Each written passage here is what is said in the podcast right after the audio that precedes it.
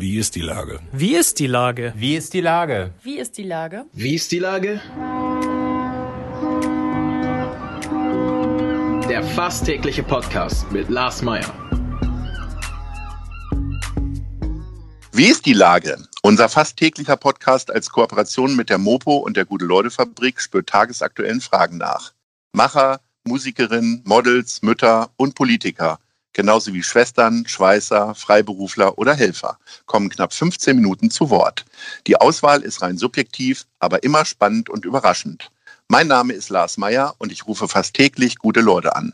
Unser Partner, der das diese Woche möglich macht, ist das Discovery Dog in der Hafen City. Herzlichen Dank. Unser Partner, der es diese Woche möglich macht, ist Ostholsteiner Doppelkorn. Herzlichen Dank. Heute befrage ich die Bezirksamtschefin von Altona, Stefanie von Berg. Ahoi, Frau von Berg. Ah, hallo, guten Morgen. Liebe Frau von Berg, vor einigen Wochen haben Sie sich bei einem Unfall das Steißbein gebrochen. Also ganz banale Frage, wie geht es Ihnen jetzt? Also mir geht's ähm, deutlich besser als vor dreieinhalb Wochen. Also ich merke, ich bin auf dem Weg der Besserung, ganz deutlich. Und bin da super zuversichtlich, dass die sechs Wochen, die avisiert worden sind, dass äh, die auch so eintreffen und ich in sechs Wochen wieder aufs Rad steigen kann. Findet Ihr Alltag jetzt vor, vorzugsweise im Stehen statt, bei allem? Also mittlerweile äh, kann ich jetzt kann ich jetzt wieder sitzen mit so einem ganz schnieken ähm, Sitzring ah, und äh, ich ähm, ja, aber ich versuche so viel wie möglich tatsächlich zu stehen. Das habe ich gemerkt, ähm, dass mir das am besten bekommt und ähm, also na, immer wieder setze ich mich auch hin. Das ist äh, auch in bestimmten Situationen einfach angemessener. Aber ich versuche, wenn ich hier jetzt einfach meine E-Mails beantworte, dann mache ich das am Stehpult. Wäre man eigentlich krankgeschrieben jetzt normalerweise? Und Sie sagen als also, Chefin, nee, ich muss hin? Oder wie ist das? Ich hatte noch nie einen Steißbeinbruch, Gott sei Dank. Ja, also ein Steißbeinbruch, der ist schon schmerzhaft. Ähm, und ich war fünf Tage krankgeschrieben. Das ist ja auf dem Dienstagmorgen auf dem Weg zur Arbeit passiert. Mhm. Ich war bis Sonntag, Sonntag einschließlich krankgeschrieben und ähm, ich hätte mir mit Sicherheit eine anschließende Krankschreibung besorgen können, aber äh, ich, ich habe das dann einfach gelöst mit einer Kombination aus auch ganze Menge Homeoffice. Vieles ist ja jetzt einfach auch sowieso im Homeoffice verortet.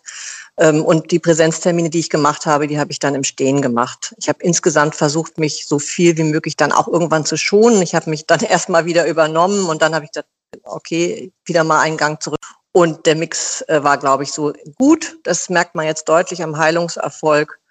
Also, wie gesagt, Krankschreibung fünf Tage. Ähm, ich habe aber gehört, dass viele sich dann auch zwei bis drei Wochen krankschreiben lassen. Aber in meinem Amt ist das nicht so. möglich. Altona braucht okay. sie. Also nicht nur wegen der Corona-Krise, sondern es sind ja an allen Orten kleine Brandherde. In der Waldstraße fahren Rentner ständig in die, Schau in die Schaufenster rein. Wie, wie, es gab ja einen interessanten Artikel letzte Woche in der, oder vorletzte Woche in der Zeit. Äh, wie erklären Sie sich das denn? Eigentlich, dass das da ständig passiert? Naja, wenn man sich das äh, Unfallgeschehen anguckt und auch ähm, anguckt, welche, ähm, wer die Fahrerinnen waren, dann sind das alle ausnahmslos ältere MitbürgerInnen und ähm, es ist schon immer wieder Gas und Bremse verwechseln, vorwärts und rückwärts verwechseln.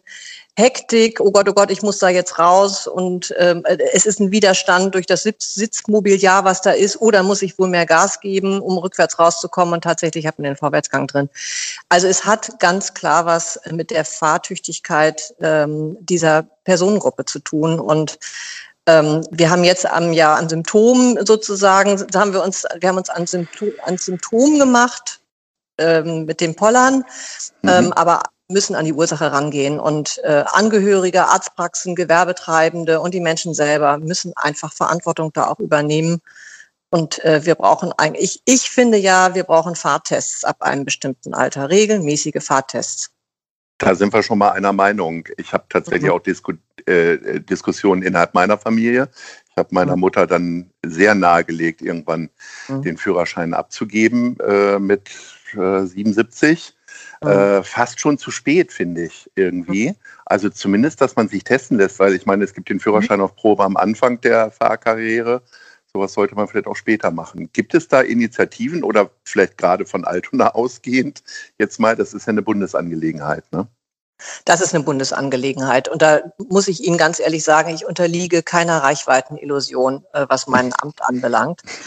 äh, vielleicht schaffen wir es mit dieser Weitstraße, die ja wirklich überregional ähm, auch äh, Bedeutung erlangt hat, ähm, war jetzt auch, ja, war bei Extra 3, war, war in der Süddeutschen. Vielleicht, vielleicht ist das ein, ein, Impuls zum Umdenken und das ist allmählich durchdiffundiert. Aber es greift natürlich tief in die in die Rechte von Einzelnen ein. Das darf man wirklich nicht vergessen, auch nicht unterschätzen, auch nicht leichtfertig damit umgehen. Aber ich finde, das ist ja auch eine Abwägungssache. Das Recht der Mobilität, der eigenen Mobilität, ist das höherwertig als das Recht auf Unversehrtheit ähm, der anderen? Ich finde, das ist eine grundsätzliche Frage, die wir uns stellen müssen. Und wir müssen das auch immer verknüpfen damit, ähm, dass natürlich diese Personengruppe dann Alternativen braucht. Ne? Also das ist, das ist ja, die müssen ja frei und mobil bleiben. Ich kann übrigens nur sagen, meine Geschwister und ich, wir haben vor ein paar Jahren unserem Vater die Autoschlüssel richtig weggenommen. Wir haben den Hausarzt mit eingespannt, der erstmal so einen Attest ausgestellt hat. Und ähm, dann haben wir ihm den Schlüssel weggenommen und ihm Elektroshopper für die Tour gestellt. Und damit war das mobil. Also zumindest in der Großstadt hat man ja alle Argumente, aufs Auto ja. zu verzichten. Das schaffen Jüngere ja auch. Also ich denke, ja. Das geht. Ähm, ein, weit ein, weiterer Brandherd ist die Sternbrücke, auch eines Ihrer Lieblingsthemen, mhm. nehme ich an, oder? Unbedingt, unbedingt. ja, also bei der zur Sternbrücke ist, ist zu sagen, ähm, also als Bezirksamt sind wir da ja raus. Das mhm. muss wissen viele, glaube ich, nicht. Ähm, dass die Entscheidung darüber, das ist äh, einfach eine Ebene drüber, das ist die ähm, natürlich in der BVM, ähm, also in der, in der Verkehrsbehörde äh, verortet, aber auch beim Bürgermeister und natürlich auch bei der Deutschen Bahn. Und da sind wir dann auch auf der Bundesebene. Das ist ja eine super wichtige Strecke, da fahren jeden Tag 900 Züge drüber. Und dass das sicher sein muss, ist auch ganz klar. Und dass die Brücke ersetzt werden muss, äh, musste und nicht saniert werden kann, ähm, ist äh, auch glasklar, wenn man sich alle Gutachten mal anguckt. Ja, ist also, da aber trotzdem in der Kommunikation so ein bisschen was schiefgelaufen? Hätte man die Leute nicht ein bisschen mehr abholen können? Also wenn Sie das jetzt so sagen, 900 Züge, äh, Sicherheit und so weiter ist das eine. Äh, mhm. Die Kommunikation sah ja doch immer ein bisschen eher spärlich aus, beziehungsweise die Bewohner fühlten sich nicht so richtig abgeholt. Ne? Ist jetzt nicht Ihre Sache, ich weiß, aber mhm. vielleicht können Sie mir Ihre Privatmeinung sagen. Ja, ich, ich generell, also das ist wieder mal ein schönes Beispiel dafür, dass, dass man wirklich rechtzeitig anfangen muss zu informieren, wirklich auch mhm. aufzuklären, so sachlich und unaufgeregt wie möglich, solange Menschen auch noch wirklich, auch noch zugänglich sind für Argumente. Äh, irgendwann kippt das dann ja in so eine emotionale Aufgeregtheit um, so dass man sich den Mund fusselig reden kann. Ähm, da ist, da erreicht man niemanden mehr. Und äh, tatsächlich bei der Sternbrücke ist dieser Punkt leider erreicht worden. Und ähm, ich gebe Ihnen völlig recht, eine ganz rechtzeitige Kommunikation darüber, ähm, dass wirklich ersetzt werden muss und aus welchen Gründen das auch äh, so ist ähm, und was man da plant ähm, und warum das man, man das auch so plant. Das wäre gut gewesen. Noch besser wäre es gewesen, so im Rückblick zu sagen, ähm, wir wollen ja den Verkehrsraum neu gestalten ähm, und, des, und, und wie soll das denn aussehen, beziehungsweise welche Spannbreite braucht man für so eine Brücke. Also das wäre im Rückblick alles besser gewesen. Jetzt sind wir an einem Punkt angekommen, an so einem Punkt auch auf No, no Return. Das, das sehe ich auch schon ganz deutlich.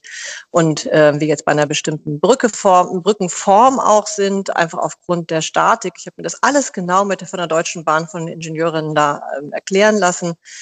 Ähm, das ist jetzt so und wir als Bezirksamt, wir kümmern uns jetzt darum, die Stadtentwicklung dort, also stadträumlich auch anzugehen. Und das wollen wir, da sind wir gerade dabei, Gelder einzuwerben mit einem richtig breit angelegten Bürgerbeteiligungsverfahren, wo Bürgerinnen sich wirklich aus dem, aus den, die Anwohnerinnen sich da einbringen können.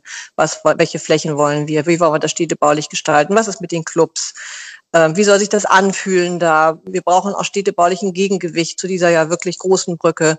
Und ähm, das ist jetzt unser Angang. Wir kümmern uns um Ebene Null ähm, nicht um Ebene eins da oben auf, auf, dem, auf der Bahntrasse. Mhm. Man kann ja den Eindruck gewinnen, äh, gewinnen, dass man als Bezirksamtschefin oder Chef immer nur in der Zeitung landet, wenn es irgendwie unangenehm geworden ist im eigenen Bezirk. Herr Drossmann streunt nachts durch die Clubs und äh, entdeckt dort illegale äh, Tanzveranstaltungen. Sie haben ja auch schon die aufgezählten Themen. Gibt es so Sachen, wo Sie so richtig Bock drauf haben? Weil ich kann mir ja nicht vorstellen, dass diese Diskussionen immer wieder großen Spaß machen, ne? Ja, aber das gehört natürlich zum Amt mit dazu. Na klar mit Krisen und Konflikten und Problemen umzugehen. Also das mhm. war mir auch von Anfang an klar. Das macht nicht immer Spaß, äh, das ist auch ganz klar. Ähm, aber also worauf ich richtig Bock habe, ist tatsächlich hier Digitalisierung in der Verwaltung. Das ist ja etwas, was ich wirklich auch maßgeblich mitgestalten kann. Ähm, also als Bezirksamtsleiterin, ich sage ja immer Bürgermeisterin einer Großstadt, was nur so halb stimmt, weil wir natürlich eine Einheitsgemeinde sind und wir immer dem Senat unterliegen und auch am finanziellen Tropf des Senates natürlich immer hängen. Mhm. Aber ich gucke mir das an, was ich wirklich gestalten kann und das ist ähm, also diese Digitalisierung in der, in der Verwaltung. Das ist ähm, das Thema Bürgerinnenbeteiligung. Also wir wollen da auch bei der Sternbrücke gerne neue Formate auf, also auch ausprobieren, nicht das übliche Informationsveranstaltungen, jeder darf mal eine Frage stellen und dann war's das, sondern andere Formate ausprobieren. Ähm, da habe ich richtig Bock drauf. Ähm, ich habe auch richtig Bock drauf, hier die Mobilitätswende auch mit voranzutreiben. Ähm, das, da habe ich natürlich im Senat einen starken Partner, das ist ganz klar. ähm, das sind so, also das Thema Gestalten. Ich möchte hier auch meinen Fuß, also zu versuchen, so weit wie möglich das Thema Stadtentwicklung im Sinne von klimafreundliches Bauen, äh, auch interessante Architektur, äh, lebenswerte Räume, so viel wie grün wie möglich, Dachgärten, davon träume ich. Ich bringe das immer an, alle Räume immer schon mit den Augen, wenn ich wieder komme, was ist mit den Dächern, wenn ich damit dann komme. Aber das sind so Punkte, die ich gerne voranbringen möchte und ich, also gerade das Thema Stadtentwicklung also das finde ich super, super spannend. Ich habe damit ja bisher nicht viel zu tun gehabt. Ähm, aber äh, das ist etwas, was mich wirklich, wirklich richtig fasziniert. Ich habe hier einen tollen Baudezernenten mit Herrn Gerdelmann. Das macht super viel Spaß und tolle, tolle, auch tolle Fachämter. Also ja, das macht, das macht richtig Bock. Jetzt haben Sie einen Mitarbeiter gelobt, jetzt sind die anderen ganz traurig wahrscheinlich, ne? Ja, das, die, also die, die, die wissen, äh, also die sind, ich habe wirklich, ein, ich habe hier ein ganz tolles Bezirksamt übernommen. Das muss ich wirklich sagen, wie viele engagierte Mitarbeiterinnen ich hier habe ähm, was die hier auch jetzt in der Corona-Krise leisten. Ich äh, ziehe einfach den Hut. Das ist äh, unglaublich. Das war nochmal Werbung in eigener Sache. Sie haben gesagt, ja. interessante Architektur und Dachgärten finde ich auch super. Was ist denn da bloß alles bei meinem Lieblingsthema Neumitte Altona dann schiefgelaufen? Könnte man da, also weder hat man sich Gedanken über die Dächer gemacht, äh, also man hätte da ja vielleicht auch mal eine Bar, die jetzt nicht betrieben werden könnte in der heutigen Zeit, äh, installieren können und äh, interessante Architektur sieht ja in Wahrheit auch anders aus. Äh, Gibt es dann die Möglichkeit, dass wenigstens das Holzenquartier dann schöner wird? Ja, wir sind ja mit dabei bei der, beim Holstenareal äh, mit den äh, jetzt den städtebaulichen Vertrag auszuarbeiten. Und natürlich gehört ist ein ganz wichtiger Teil davon, wie sieht wie sieht eigentlich ähm, das Bauen an sich aus? Also was für Materialien verwendet mehr? Wie sehen die Fassaden aus? Wie sehen die ähm, die Freiflächen aus? Wie sehen die Dächer aus? Und da bin ich schon ziemlich persistent immer wieder dabei. Auch jetzt bei dem ersten Wettbewerb, ähm, der jetzt ja für, für das Baufeld 10 gerade erfolgt ist, also ähm, da mich da auch immer wieder Impulse zu setzen und ähm, ich äh, setze darauf, dass es da äh, sehr viel, also wirklich eine abwechslungsreichere ähm, Gestaltung auch geben wird. Das ist doch, äh, das sind optimistische Worte zum Abschluss, liebe Frau von Berg. Wir sind nämlich schon am Ende. Es hat sehr viel Freude Ach, das bereitet. Das ist ja schade. Ich mit wollte noch Ihnen gesprochen zu haben. über Pilze sammeln oder sonst irgendwas erzählen. äh, sammeln Sie Pilze? Mir wurde tatsächlich äh, äh, die Tage eine Pilzpfanne serviert und ich habe erst hinterher erfahren, dass man die selber gepflückt hat. Ich habe es aber überlebt, wie jeder jetzt mitkriegen kann. Sammeln Sie selbst Pilze und wo gibt es die in Altona? Also ich bin leidenschaftliche Pilzsammlerin. Das ist, kommt aus meinen ganz frühen Kindertagen. Ja. Und ähm, ja, ich sammle Pilze und ähm, in, hier in Hamburg findet man äh, keine, sondern wir fahren dann tatsächlich raus ins Lüneburger Land Mhm. Da so um Bücher rum und so, da, da gibt's dann, gibt's dann Pilze. Okay, und, äh, über, die, auch, ja. über die Faszination der Pilzwelt müssen wir dann ein anderes Mal sprechen. Hiermit sind Sie dazu schon eingeladen und ich hoffe, dann hören wir uns bald wieder. Ja, okay. Also, tschüss. Dieser Podcast ist eine Produktion der Gute-Leute-Fabrik und der Hamburger Morgenpost.